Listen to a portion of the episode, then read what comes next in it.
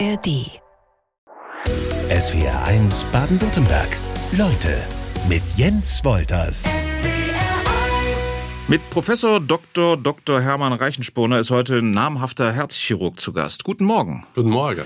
Die Verpflanzung eines Herzens macht äh, für mich, finde ich, immer noch so die Faszination der Medizin sehr deutlich. Sind Sie damit dann auch so eine Art Künstler, ein Lebensretter oder ganz normaler Mediziner?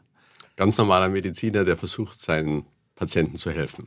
Es gab Zeiten im Leben von SWRs Leutegast Hermann Reichenspunner, da wollten Sie Reitlehrer werden, habe ich mir sagen lassen. Äh, jetzt sind Sie Direktor der Klinik für Herz- und Gefäßchirurgie am äh, Uniklinikum Hamburg-Eppendorf.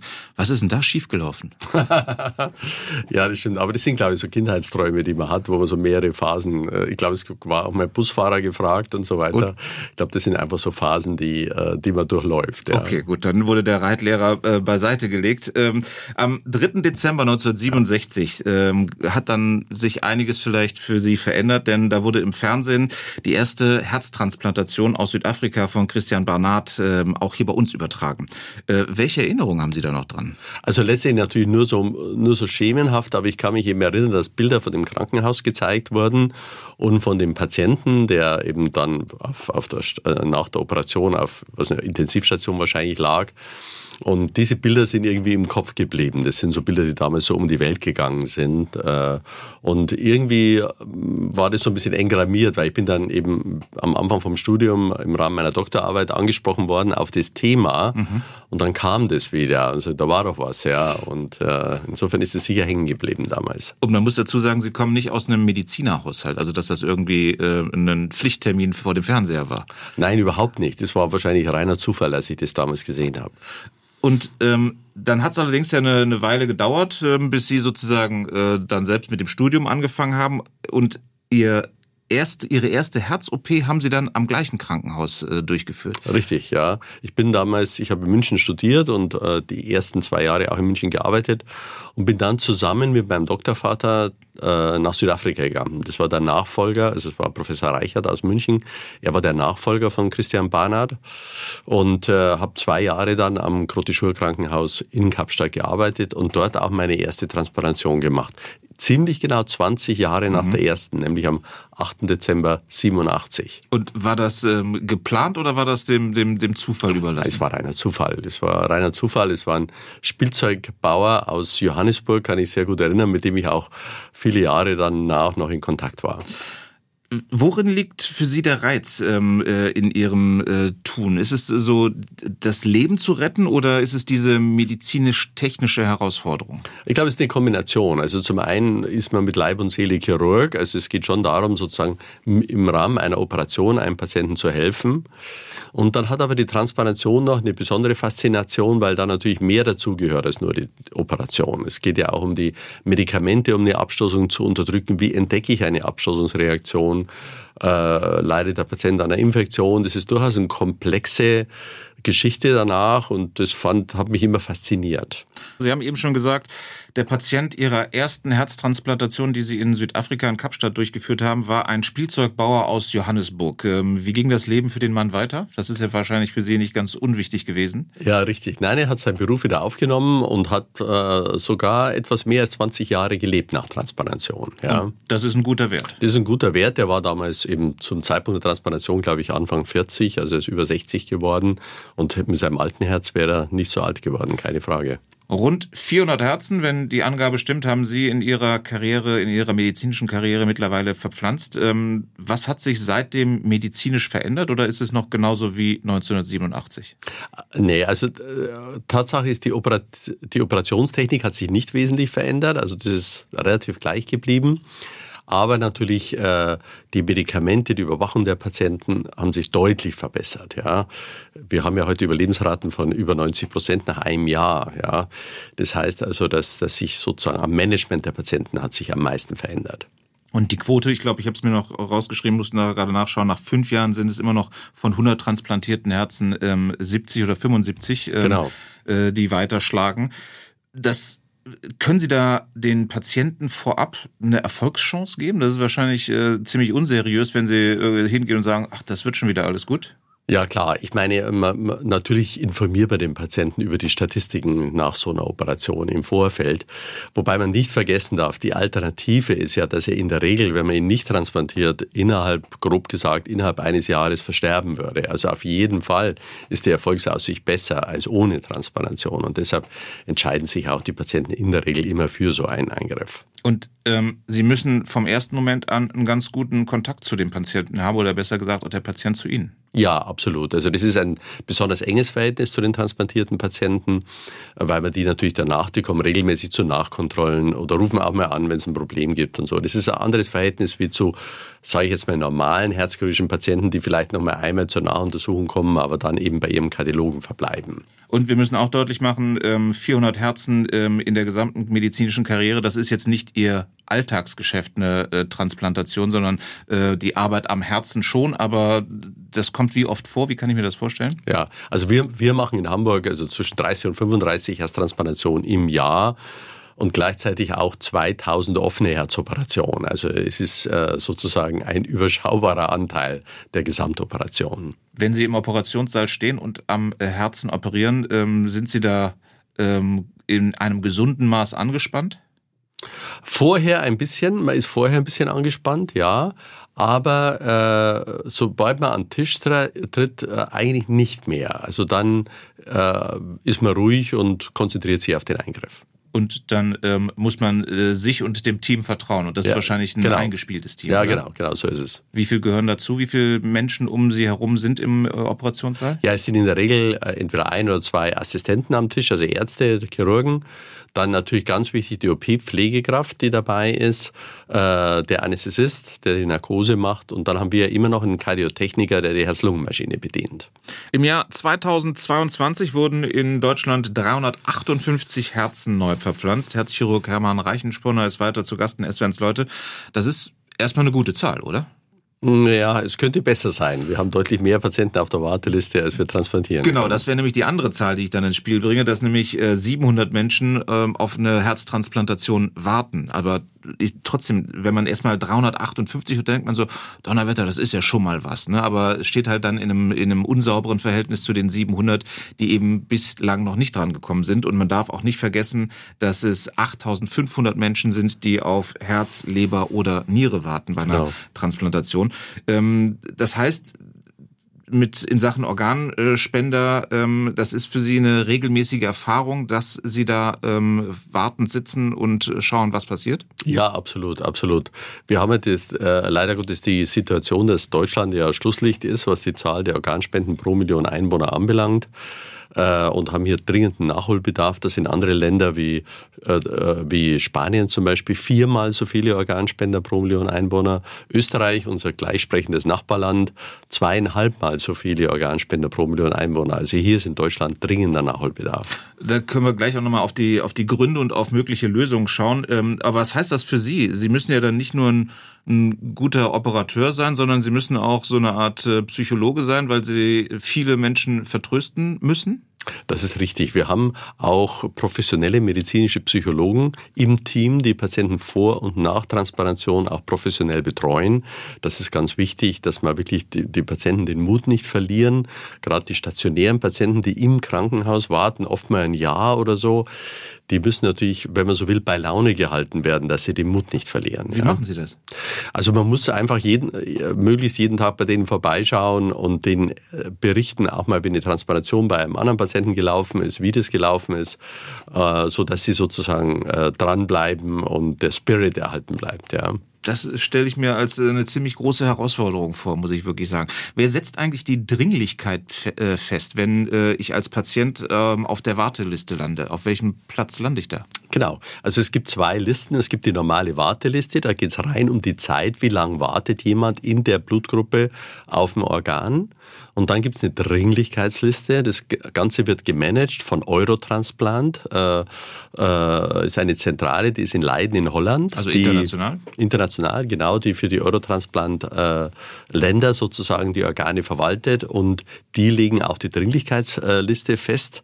Da gibt es unabhängige Auditoren, äh, wo so ein Patient eine Dringlichkeit beantragt wird und dann entscheiden die Auditoren aus verschiedenen Ländern, ob der, dem Patient ein Dringlichkeitsstatus gewährt werden soll oder nicht. Und welche Faktoren spielen dann äh, eine Rolle? Das Alter, ist das äh, entscheidend? Also das äh Für die Dringlichkeit nicht so sehr, sondern mehr, wie ist der Zustand des Patienten? Braucht der zum Beispiel eine aktive Kreislaufunterstützung? Braucht der Medikamente, damit er überhaupt sozusagen am Leben bleibt? Oder hat er bereits äh, ein künstliches Herz, wenn man so will, bekommen, eine mechanische Kreislaufunterstützung und hat Komplikationen erlitten danach? Also gibt es verschiedene Kriterien, die entscheiden, ob jemand auf die Dringlichkeitsliste kommt das künstliche Herz, was Sie schon angesprochen haben, ähm, das Einsetzen eines Kunstherzes, ist das ähm, für Sie nur eine Notlösung? Äh, so kann man es nicht sagen. Es, das eigentliche Kunstherz, wo man sagt, altes Herz raus, Kunstherz rein, gibt sowieso extrem selten. Da gibt es welche, aber das ist kein wirklich breit verbreitete äh, Therapiemethode, sondern es gibt äh, Pumpen, die zusätzlich ans Herz angedockt werden. Ja? Und das ist tatsächlich eine sinnvolle Alternative in bestimmten Situationen, vor allen Dingen für Patienten, wo zum Beispiel aus Altersgründen eine Transplantation nicht mehr in Frage kommt. Und altes Herz raus, äh, Kunstherz rein, ich glaube, da ist die Lebenserwartung dann auch nicht ganz so groß. Kann man nicht, also die richtigen Kunstherzempfänger haben nicht die gleiche Lebenserwartung wie Herzempfänger. Ähm, bei dem künstlichen Pumpen, die man zusätzlich einsetzt, sind innerhalb der ersten zwei Jahre die Ergebnisse vergleichbar, aber dann äh, gewinnt die Transplantation und die Lebensqualität nach Transplantation ist natürlich deutlich besser. Das Verrückte ist, dass schon Christian Barnard rund um die erste Herztransplantation 1967 warnte, dass in Zukunft zu wenige Herzen zur Verfügung stehen würden, die verpflanzt werden könnten. Herzchirurg Hermann Reichenspunner ist weiter zu Gast in S1 Leute. Besonders hier in Deutschland ist es aktuell ziemlich schlecht in Sachen Organspende. Ähm, wie stehen wir da so im internationalen Vergleich? Sie haben eben schon mal Österreich mit ange oder Spanien mit angesprochen, aber Österreich ist äh, zum Beispiel auch äh, deutlich besser. Deutlich besser, ja. Ähm, also Spanien ist das äh, sozusagen Starland in Europa mit über viermal so viel Organspender pro Million Einwohner. Österreich auch sehr gut organisiert mit äh, zweieinhalbmal so viel wie in Deutschland, wie gesagt. Ähm, was die beiden eint, die beiden Länder, ist die sogenannte Widerspruchslösung. Also in diesen Ländern ist jeder automatisch Organspender, außer er widerspricht zu Lebzeiten. Das funktioniert auch gut. Es gibt in Österreich keinen Fall, wo jemals darüber berichtet wurde, dass jemand explantiert wurde, der aber zu Lebzeiten widersprochen hatte. Mhm. Ja.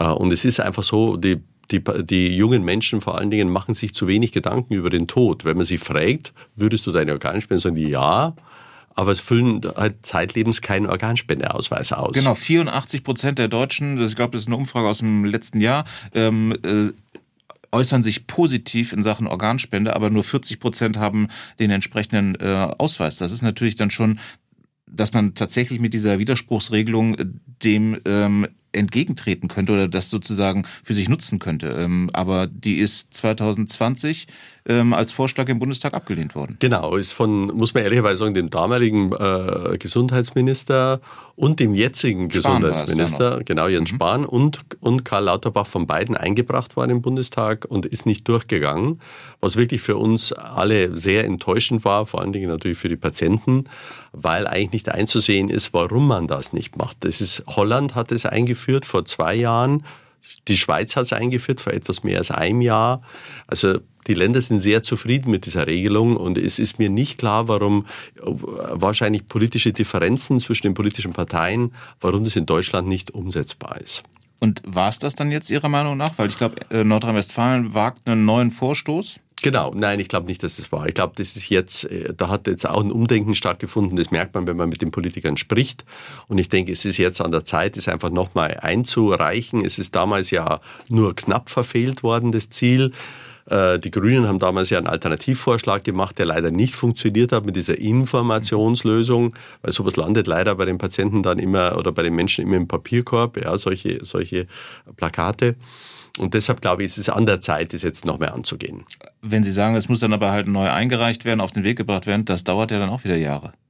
Ja, da leider Gottes die, die, die politischen Mühlen malen, malen ja langsam, äh, aber ich denke trotzdem, äh, und ich denke, Herr Lauterbach ist, weiß ich, inhaltlich dafür. Ich denke, ich bin zuversichtlich, dass er das nochmal einreichen wird. Wenn man nach den Gründen schaut, warum Deutschland in Sachen Organspende so zurückhaltend ist, ähm, äh, schauen Sie auch gerne auf die, auf die Geschichte. Warum ist das so? Also woran machen Sie ja, das fest? Ja, ich glaube, dass die Deutschen äh, ein Problem haben mit diesem Ausdruck vermuteter Wille. Das ist ja sozusagen quasi der Hintergedanke, dass man sagt, okay, der wird schon nichts dagegen haben, sonst hätte er ja widersprochen. Ja? Und es gab ja mal eine Zeit in Deutschland während des Dritten Reiches, wo dieser sogenannte vermutete Wille, also Thema geistig behinderte Menschen etc., tatsächlich ein Problem war. Da muss man jetzt aber fairerweise sagen, das ist jetzt über 90 Jahre her und äh, es gehört vielleicht auch zur Vergangenheitsbewältigung, dass man eben davon mehr Abstand nimmt. Werden Sie als Experte eigentlich ähm, in Sachen Organspende auch gefragt, also von der Politik? Ja, schon, wobei man immer vorsichtig sein muss als, als, als Transplantationsmediziner. Bei uns immer, ja, die wollen ja bloß mehr transplantieren, als wie wenn wir mehr Geld verdienen würden, wenn mhm. wir mehr transplantieren, was ein Unsinn ist. Wir wollen einfach unseren Patienten helfen. Das ist unser Incentive sozusagen. Und deshalb ist es sinnvoll in Deutschland so geregelt, dass die Organspende über Transplantationskoordinatoren gemacht wird in den Krankenhäusern, die mit den Implanteuren, also mit den Transplanteuren nichts zu tun haben, also davon unabhängig sind. Okay. Und Ihre Wunschvorstellung in Sachen Organspende in Deutschland ist welche? ist natürlich die Einführung der Widerspruchslösung und die, äh, äh, und die über, übergreifende äh, Einsatz von Transplantationskoordinatoren an den Krankenhäusern, sodass kein Organspender in Anführungszeichen verloren geht. Und ich äh, kann zumindest verraten, im Hintergrund ähm, sind Sie als Mediziner gerade noch richtig im Einsatz. Sie sind das ein oder andere Mal, während Musik lief, am Telefon gewesen. Was haben Sie zu organisieren gehabt? Es ging tatsächlich um eine Herztransplantation, um einen, äh, einen Organspender. Und es war die Frage eben sozusagen, soll man den akzeptieren oder nicht akzeptieren? Gab es so ein paar Hintergrundfragen. Da wird man als Chef natürlich gerne dazu befragt, wie die Meinung dazu ist. Aber es läuft heute Nachmittag konkret eine Herzverpflanzung in Hamburg. Aber erst einmal musste das äh, Herz äh, herausgenommen werden. Genau. Und das war in Ungarn, wenn ich es richtig ja, genau, habe. Ja, genau, genau, richtig. Und dann wird es auf den Weg gebracht nach Hamburg. Geben Sie uns mal einen, einen Eindruck, wie ist da so der Zeitplan von der Entnahme bis, zur, ja. äh, bis zum neuen Einsetzen? Also insgesamt kann man ein Herz ungefähr vier bis fünf Stunden ohne Durchblutung lassen. Das beinhaltet aber die Zeit der Entnahme, Transport, das ist ja in der Regel äh, Auto bis zum Flughafen, Flugzeug bis zum Flughafen, wieder Flughafen, Auto ins Krankenhaus und da muss das Herz ja noch reinnähen, mhm. bis es wieder durchblutet wird. Also und da haben wir insgesamt eben in der Regel vier Stunden Zeit. Okay, und das passiert dann heute Nachmittag in Hamburg. Ähm, der Patient, die Patientin äh, erfährt wann davon, dass es so weit sein könnte, weil man ja wahrscheinlich Tage, Wochen lang darauf gewartet hat. Genau, genau. Also sobald das Herz akzeptiert ist, meistens ist es, äh, ist es innerhalb eines Zeitraums von zwölf Stunden, dass der Patient vorher informiert wird und äh, um dann in die Klinik zu kommen. Äh, manchmal ist der Patient ja bereits im Krankenhaus, wenn er auf hoher Dringlichkeit auf der Station wartet. Oder der Patient ist zu Hause und wird angerufen und kommt dann rein. Ja, dann drücken wir die Daumen, dass das da klappt. Ähm, brauchen Sie eigentlich für so einen ähm, ja, lebenswichtigen Eingriff einen besonderen Tagesablauf für sich selbst? Nein, eigentlich im Prinzip nicht. Also man, äh, wenn man Dienst hat oder am nächsten Tag operiert, dann, dann ist es logisch, dass man am Abend vorher nicht feiern geht ja. äh, und, den, und der Alkohol auch äh, möglichst in Grenzen bleibt. Das ist selbstverständlich. Aber ansonsten ist es für uns natürlich ein Routinearbeitstag. Aber operieren Sie lieber morgens oder äh, am Nachmittag, weil das hat ja auch, das ist ja eine, eine hohe Konzentrationsfrage. Ja, also äh, bei uns wird äh, an beides Ta Tageshälften natürlich operiert. Das macht eigentlich ehrlich gesagt wenig Unterschied. Je nachdem, wir haben natürlich auch noch andere Verpflichtungen am, am Klinikum, Studentenunterricht, Forschung etc., sodass wir es entsprechend einteilen. Aber ich würde sagen, macht keinen Unterschied, ob man vormittags oder nachmittags operiert. Verzichten Sie vor einer Operation auf eine Tasse Kaffee ähm, oder trinken Sie Sie eine weniger für die besonders ruhige Hand? Also ein guter Freund von mir, äh, Atti Darboven, ist ja selbst einer der größten Kaffeeproduzenten in Deutschland und der sagt immer, Kaffee ist harmlos und seitdem genehmige ich mir schon eine Tasse Kaffee in der Früh. Okay, haben Sie Rituale, ähm, die Sie verfolgen oder irgendwelche Macken, ähm, wenn Sie in den Operationssaal gehen? Also ich höre klassische Musik während ja. der Operation, weil das die Spannung ein bisschen rausnimmt, äh, was ich sehr gerne höre. Meine Mitarbeiter manchmal eher weniger. Das heißt, wenn Sie den Operationssaal verlassen, wird die Musik gewechselt? Da wird die Musik sofort gewechselt und man hört die Bässe. okay. Und äh, klassische Musik, aber die darf dann wahrscheinlich auch ähm, eher im ruhigen Bereich sein. Ja, absolut, absolut. Es, es geht einfach darum, die Konzentration zu erhöhen, die Spannung rauszunehmen. Bei besonders schwierigen Operationen nehme ich mir selber die Musik mit. Also dann kommt mal das wohltemperierte Klavier zum mhm. Beispiel mhm. zum Einsatz, was ich sehr angenehm finde bei solchen Operationen. Ansonsten höre ich NDR Klassik oder Klassikradio, auch okay. Aber die Stimmung im Operationssaal, wenn Sie die schon ansprechen, wie ähm, ist die oder wie haben Sie sie am liebsten bei einer Operation? Es ist schon absolute Konzentration gefragt. Ähm, wir haben auch in der Regel ja Studenten im OP, was auch gut ist, äh, den wir sozusagen auch, äh, wo wir erklären auch, äh, was wir jetzt gerade machen bei der Operation. Aber Konzentration ist das Wichtigste. Also ich bin kein Freund, dass man jetzt so irgendwie Geschichten erzählt vom Wochenende oder Jokes macht oder so weiter. Das glaube ich hat im Operationssaal. Kann man mal einen kurzen Witz machen, aber im Prinzip hat es eigentlich im OP nichts verloren. Wie sind denn eigentlich so die Aussichten, was die Zukunft angeht, was Ihren Job angeht? Wird sich da großartig was ändern? Müssen Sie sich ähm, äh, immer wieder fortbilden? Ja, unbedingt. Also was sich deutlich verändert hat, ist, dass wir eine sehr enge äh, Kooperation haben müssen mit unseren kardiologischen Kollegen. Also sprich die Kombination von Herzkathetereingriffen mit Operationen. Wir wollen ja den Patienten so schonend wie möglich behandeln. Das heißt, wir wollen eigentlich weg von den großen Operationen, wo man den ganzen Brustkorb eröffnen muss gibt ja heute schon eine Vielzahl an endoskopischen Eingriffen, wo man sozusagen hier von der Seite über so einen mhm. kleinen Schnitt, zwei, drei Zentimeter operiert. Äh, sowas ist am Vormarsch. Und dann gibt es eben sogenannte Hybrideingriffe, wo man in einem Katheterlabor tatsächlich mit Hilfe von Kathetern Operationen durchführt, zum Beispiel Herzklappen ersetzt. Also da ändert sich viel im Moment. Und das geht am besten in sehr guter Kooperation mit unseren kardiologischen Partnern. Und das war 1987 bei Ihrer ersten Transplantation ähm, noch nicht der Fall. Ähm, da mussten immer, egal für welchen Eingriff, die großen Schnitte gemacht werden. Absolut. Da hat der Kardiologe noch ein Stethoskop äh, in der Hand gehabt und vielleicht ein Ultraschallgerät. Das war es dann sozusagen. Und heutzutage ist natürlich der, der, der äh, ausgebildete Kardiologe auch jemand, der eben auch Eingriffe vornehmen kann. Ich kann mich daran erinnern, dass ich vor, ich glaube, fünf Jahren in etwa einen Fernsehbeitrag gesehen hatte und äh, fasziniert war, weil es da um ein Herz aus einem 3D-Drucker ging. Mhm. Ich glaube, es war ein Hasenherz, wenn ich mich richtig erinnere. Ähm, ist das tatsächlich, kann das die Zukunft sein? Also tatsächlich ist es so, dass sich verschiedene Forschungslabore, unter anderem bei uns auch in Hamburg und in Göttingen, sich sehr intensiv mit der Züchtung von Herzgewebe äh, beschäftigen. Also dass man tatsächlich nach einem Herzinfarkt zum Beispiel Teile des Herzens mit einem gezüchteten Herzmuskelgewebe unterstützen kann. Also das ist ziemlich weit, da gibt es die ersten Studien, die bereits laufen. Also sowas äh, ist auf dem Vormarsch und ein anderer Schwerpunkt, der in München zum Beispiel an der LMU äh, deutlich äh, intensiv geforscht wird, ist die Verwendung von Schweineherzen mhm. zur Transplantation. Also das sind so Gebiete, die gerade hochaktuell sind. Aber was den, äh, was das ähm, Einpflanzen eines Schweineherz angeht, da sind wir wahrscheinlich genauso auf dem Stand wie 1967 bei Herrn Barnard, dass äh, die Patienten erstmal nicht so eine ganz lange Lebenserwartung haben. Ja, genau. Es sind ja jetzt die ersten beiden Schweineherztransplantationen in den USA gemacht mhm. worden und der Erfolg lässt noch ein bisschen zu wünschen übrig. Also das waren jeweils so zwei bis drei Monate. Aber da wird sich sicher was tun. Also das, die, die Ergebnisse werden hier besser werden. Wir brauchen wahrscheinlich noch etwas bessere Medikamente dafür. Äh, wir, die Schweine müssen speziell gezüchtet werden. Das ist ganz wichtig. Die werden auch genetisch vorbereitet auf so eine Transplantation. Also da ist noch, steckt noch viel Arbeit drin. Aber wie gesagt, da tut sich viel sowohl in den USA als auch in Deutschland. Ein Thema, was Ihnen auch ganz wichtig ist, ist äh, die Pflege äh, und der Pflegenotstand, in dem wir uns eigentlich gerade beschäftigen. Und äh, da sagen Sie, dass das ähm, elementar wichtig ist, weil uns das wirklich jetzt schon ordentlich auf die Füße fällt. Was kann getan werden? Ja, absolut. Also nur als Beispiel, deutschlandweit sind derzeit 30 Prozent aller Intensivbetten gesperrt wegen Pflegemangel. Also wir könnten 30 Prozent mhm. Patienten mehr versorgen, wenn wir genügend Pflegekräfte hätten. Ist ein toller Beruf. Ich habe das selber auch gemacht während des Studiums, äh, wo man sehr viel positives Feedback kriegt. Aber er hat zu viele Hürden in Deutschland. Er ist zu schlecht bezahlt nach wie vor. Wenn sich äh, Pflegekräfte eine Wohnung leisten wollen in Städten wie Stuttgart, München oder Hamburg, dann ist es schwierig bei dem Gehalt.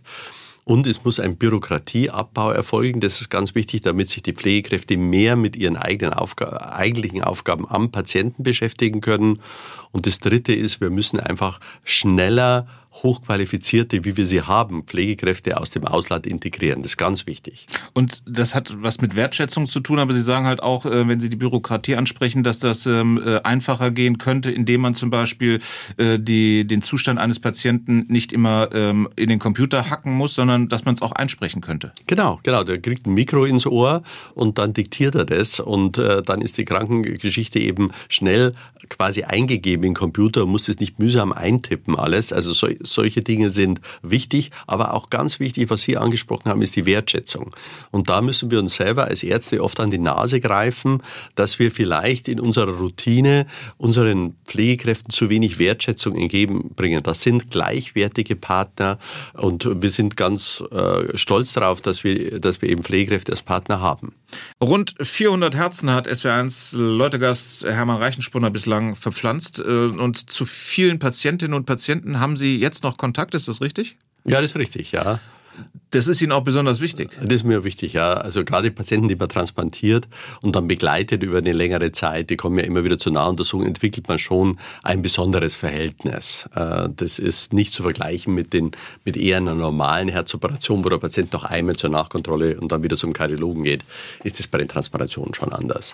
Und da geht es Ihnen, wenn ich das richtig äh, in der Vorbereitung äh, rausgearbeitet habe, nicht nur um das ähm, gesundheitliche Wohlbefinden, sondern um mehr. Ja, nee, nee, absolut. Das sind wirklich persönliche Kontakte. Da wird man auch informiert, wenn in der Familie irgendwas ist oder so. Also das ist, ist, ist ein ganz besonderes Verhältnis, was ja auch gut ist und äh, äh, dass es dieses emotionale Bindung auch gibt. Man muss aufpassen, dass es nicht zu viel ist. Ja, aber eine gewisse Bindung Arzt-Patient muss auf jeden Fall da sein. Ist das damit zu erklären, dass Sie sozusagen vielen Patienten mit, der, mit dem Einpflanzen eines neuen Herzens eher ein neues Leben geschenkt haben? Klar, das spielt natürlich mit eine Rolle. Das ist auch, äh, manche Patienten kommen sehr gut damit zurecht, andere kämpfen ein bisschen damit. So nach dem Motto, es musste jemand sterben, damit ich weiterleben kann. Mhm. Deshalb ist es ganz wichtig, dass diese Patienten auch professionell psychologisch weiter betreut werden, auch nach der Transplantation. Und was ich gesehen habe, dass das eben Treffen dann sind mit ähm, ehemaligen Patienten oder immer noch Patienten, die außerhalb der äh, Krankenhausräume stattfinden. Genau, was vielleicht machen, auch nicht ganz unwichtig ist. Das machen wir regelmäßig, dass wir gerade gerade die transplantierten Patienten einladen. Wir hatten kürzlich so ein Event äh, an unserer Hauptkirche am Michel in Hamburg. Äh, und es ist eine besondere Freude, dann Patienten wiederzusehen, die man vor 10, 15 Jahren transplantiert hat. Äh, und das sind immer sehr nette Events. Sie waren, daran erinnere ich mich, äh, zum Ende des vergangenen Jahres in der NDR Talkshow und im Publikum saß auch jemand, äh, dem Sie ein neues Herz eingepflanzt haben. Und der hatte dann gesagt, mit dem neuen Herz lebt er viel intensiver. Das ist natürlich schon verrückt, dass wir dafür ein zweites Herz brauchen. Ähm, was macht das mit Ihnen? Leben Sie mit Ihrem ähm, ersten Herzen hm. äh, intensiver, weil Sie jedes Mal daran erinnert werden? Also ich glaube schon, dass man als, als Herzarzt, das trifft für Kardiologen genauso zu wie für Herzchirurgen, bewusster mit seinem Herz umgeht und äh, Dinge macht, die prophylaktisch für ein gesundes Herz wichtig sind. Also Bewegung, gesunde Ernährung, ähm, ich habe wenige Kollegen, die rauchen zum Beispiel, gibt ein paar, aber gibt es wenige. Also man hat selber entwickelt man schon ein besonderes Verhältnis dazu und ist deshalb sozusagen etwas vorsichtiger, vielleicht wie der normale Patient draußen, der in erster Linie mal von Herzerkrankungen keine Ahnung hat. Ja, also wir passen da schon mehr auf. Und was ich mich auch gefragt habe, der der ideale Herzpatient, egal ob es äh, um eine Transplantation geht oder nicht, äh, es ist nun mal ein, ein etwas anspruchsvollerer Eingriff. Muss der besonders stark sein oder besonders geduldig sein? Eigentlich nicht. Also ich denke, dass, dass äh, Patienten sind unterschiedlich drauf. Der eine ist mehr ungeduldig, der andere hat einen längeren, längeren Geduldsfaden. Äh, man muss sich auf die Patienten einstellen und letztendlich das kann man nicht als Auswahlkriterium zum Beispiel für eine Transplantation nehmen. Es ist schon so, dass wir die, die, sonst die Patienten natürlich angucken vorher, wie zuverlässig nimmt er seine Medikamente, raucht er, was fürs neue Herz nicht so toll wäre, oder raucht er nicht, äh, wie schaut es mit Alkohol aus und so. Also man muss die Patienten schon für eine Transplantation vorher genau prüfen. Und wenn Sie sagen, ähm, psychologische Behandlung oder Betreuung äh, im Nachgang ist wichtig, äh, wie wichtig ist die Psyche vorher? Ist auch wichtig. Die, die, gerade bei den Patienten, die im Krankenhaus sind und im Krankenhaus warten, das ist ja eine, kann man sich vorstellen, eine enorme Anspannung, wenn die zum Teil bis zu einem Jahr in Deutschland warten auf der Station, unter Umständen angeschlossen an irgendwelche Infusionen permanent. Da ist es, glaube ich, ganz wichtig, dass die Patienten psychologisch gut betreut werden. Professor Dr. Dr. Hermann Reichenspurner. Das ist die Anrede auch, die Christoph Rohlig aus Aalen gewählt hat. Ich bekam, schreibt er, im Jahr 2014 einen Aorta-Klappenersatz, OP am offenen Herzen. Ich hatte mich damals für ein tierisches Produkt, nicht für eine Kunststoffklappe entschieden. Allerdings muss die Klappe nach 15 Jahren wieder ersetzt werden, so die Information des Chirurgen damals. Gilt das immer noch? Ja, im Großen und Ganzen ja. Also die mittlere Haltbarkeit in seinem Alter für biologische Herzklappen liegt bei 18 Jahren. Das heißt aber, wenn er Glück hat, hält die deutlich länger. Ja, dann kann das auch 20, 25 Jahre halten. Und die zweite gute Nachricht ist, dass wenn diese Klappe nochmal ersetzt werden muss, kann man das in der Regel über einen Herzkatheter machen. Das heißt, er muss nicht mehr offen operiert werden, mhm. sondern man kann über, über den Katheter eine neue Klappe einsetzen. Was deutlich äh, angenehmer klingt. Genau. Okay. Raimund Köhler aus Heilbronn hat geschrieben zum Thema Organ- und Herzspende. Ich bin 64 Jahre alt, habe seit vielen Jahren einen Organspendeausweis. Ich bin topfit, sportlich, noch sehr aktiv, habe allerdings fünf Stents. Bin ich zu alt äh, zum Organspenden? Also zu alt wäre er noch nicht, aber die Stents irritieren mich natürlich ein bisschen fürs Herz. Also als Herzspender würde er nicht in Frage kommen, aber die Niere äh, altert ja bekanntlich, außer man hat die Nierenerkrankung, eigentlich nicht. Das heißt, als Nierenspender, als Hornhautspender kommt er weiterhin bis ins hohe Alter übrigens in Frage. Und dann hat sich jemand gemeldet, den Sie ähm, kennen müssten. Ähm, ich freue mich sehr, heute das Radio einzuschalten und meinen ehemaligen Chef im Radio zu hören. Professor Reichenspunner ist ein ganz feiner Mensch und es war mir eine große Freude und Ehre, in seinem Team arbeiten zu dürfen. Geschrieben hat Holger Schlassus. Ja, er war, er war äh, einige Jahre äh, erstlicher Mitarbeiter bei uns, sehr netter Kollege, den ich natürlich auch ganz herzlich zurückgrüße. Das ist hiermit passiert. Angelika Savidis aus Maulbronn hat geschrieben, interessantes Thema, meine Mutter feiert in diesem Jahr ihren zweiten Geburtstag. Sie hat 1999 ein Spenderherz bekommen. Heißt also, sie hat zwei Geburtstage demnach, so genau. geht man das an. Ähm, und das macht ja deutlich, äh, was das Ganze für eine Wichtigkeit für die Menschen hat, wenn man einen solchen Eingriff erfolgreich hinter sich gebracht hat. Andreas Keller aus Mannheim äh, hat eine Frage, die ihn umtreibt in Sachen Organspende. Ist es tatsächlich so, dass Angehörige trotz Organspendeausweis der Spende widersprechen können? Ja, das ist so, denn es kann ja sein, dass der Organspender oder der Patient äh, äh seine Meinung geändert hat im Laufe der Jahre, dass er irgendwann mal einen Organspendeausweis äh, ausgefüllt hat und später seine Meinung ändert. Deshalb werden die Angehörigen befragt. Meistens allerdings ist es leider Gottes in der Regel so, dass die Angehörigen mit dieser Frage überfordert sind, weil zu Hause nie darüber gesprochen wurde. Okay, deshalb sollte man es äh, transparent halten, äh, darüber reden, dass jeder Bescheid weiß. Wolfgang Felbinger aus Stuttgart hat sich gemeldet, SWR1-Hörer. Ist es richtig, dass in Spanien nur der Herztod für die Feststellung des Todes genügt und nicht wie bei uns der Hirntod? Das würde ihm zumindest die unterschiedlichen Zahlen, die wir in der Sendung hatten, ähm, erklären. Äh, es ist sogar anders. Es ist so, dass in, in, in, Spanien sowohl der Herztod als auch der Hirntod eine Voraussetzung für die Herzspende sind. Und genau deshalb sind die Zahlen so hoch. Wie gesagt, in Kombination allerdings mit der auch dort vorhandenen Widerspruchslösung. Andreas Knie aus Ludwigsburg hat eine relativ klare Meinung zum Thema Organspende. Ich bin doch kein Ersatzteillager, schreibt er. Sorry, Organspende und Transplantation ohne mich. Muss man dann akzeptieren? Das muss man respektieren und deshalb kann man ja bei der Widerspruchslösung auch widersprechen. Ein Erfahrungsbericht hat äh, Timo Rückauer geschrieben, bin selbst dreimal Herz-Leber äh, transplantiert. Einmal ähm, Lebensspende von meinem Zwillingsbruder und zweimal Todspende, war jedes Mal sehr knapp mit Koma und, und, und. Ohne Organspende könnte ich meinen Sohn nicht aufwachsen sehen. Das ist genau das, worum es geht. Das denke ich doch auch. Andreas äh, Knie hat sich nochmal gemeldet. Wie äh, steht es denn mit dem Thema Organhandel? Immer mehr Berichte gibt es, dass in Afghanistan mehr und mehr Menschen eine Niere verkaufen, ähm, äh, um so zu überleben. Wie schützt sich Deutschland vor solchen Organen? Ja, es gibt tatsächlich Berichte über Organhandel. Afghanistan habe ich selber nicht gehört, aber in China gibt es das Gerücht zum Beispiel immer wieder. Aber es ist in Deutschland strikt verboten. Es geht so weit, dass ein Chirurg, der ein durch Organhandel erhaltenes Organ transplantiert würde, zu einer Gefängnisstrafe in Deutschland verurteilt werden. Also es ist strikt verboten in Deutschland. Und Corinna Kraushofer aus Zürich hat sich gemeldet, als Pflegefachfrau habe ich bei orthopädischen Eingriffen instrumentiert. Der Orthopäde hörte dabei immer Musik von Julio Iglesias. Ich fand den Kontrast der Knochensäge zu Julios weicher Stimme immer sehr spannend. Sie ja, hören kann ich nachvollziehen, deshalb bin ich auch kein Orthopäde geworden. Und deshalb hören Sie Klassik. Hermann Reichenspinner, vielen Dank fürs Kommen. Sehr gerne. SWR 1 Baden-Württemberg. Leute, wir nehmen uns die Zeit.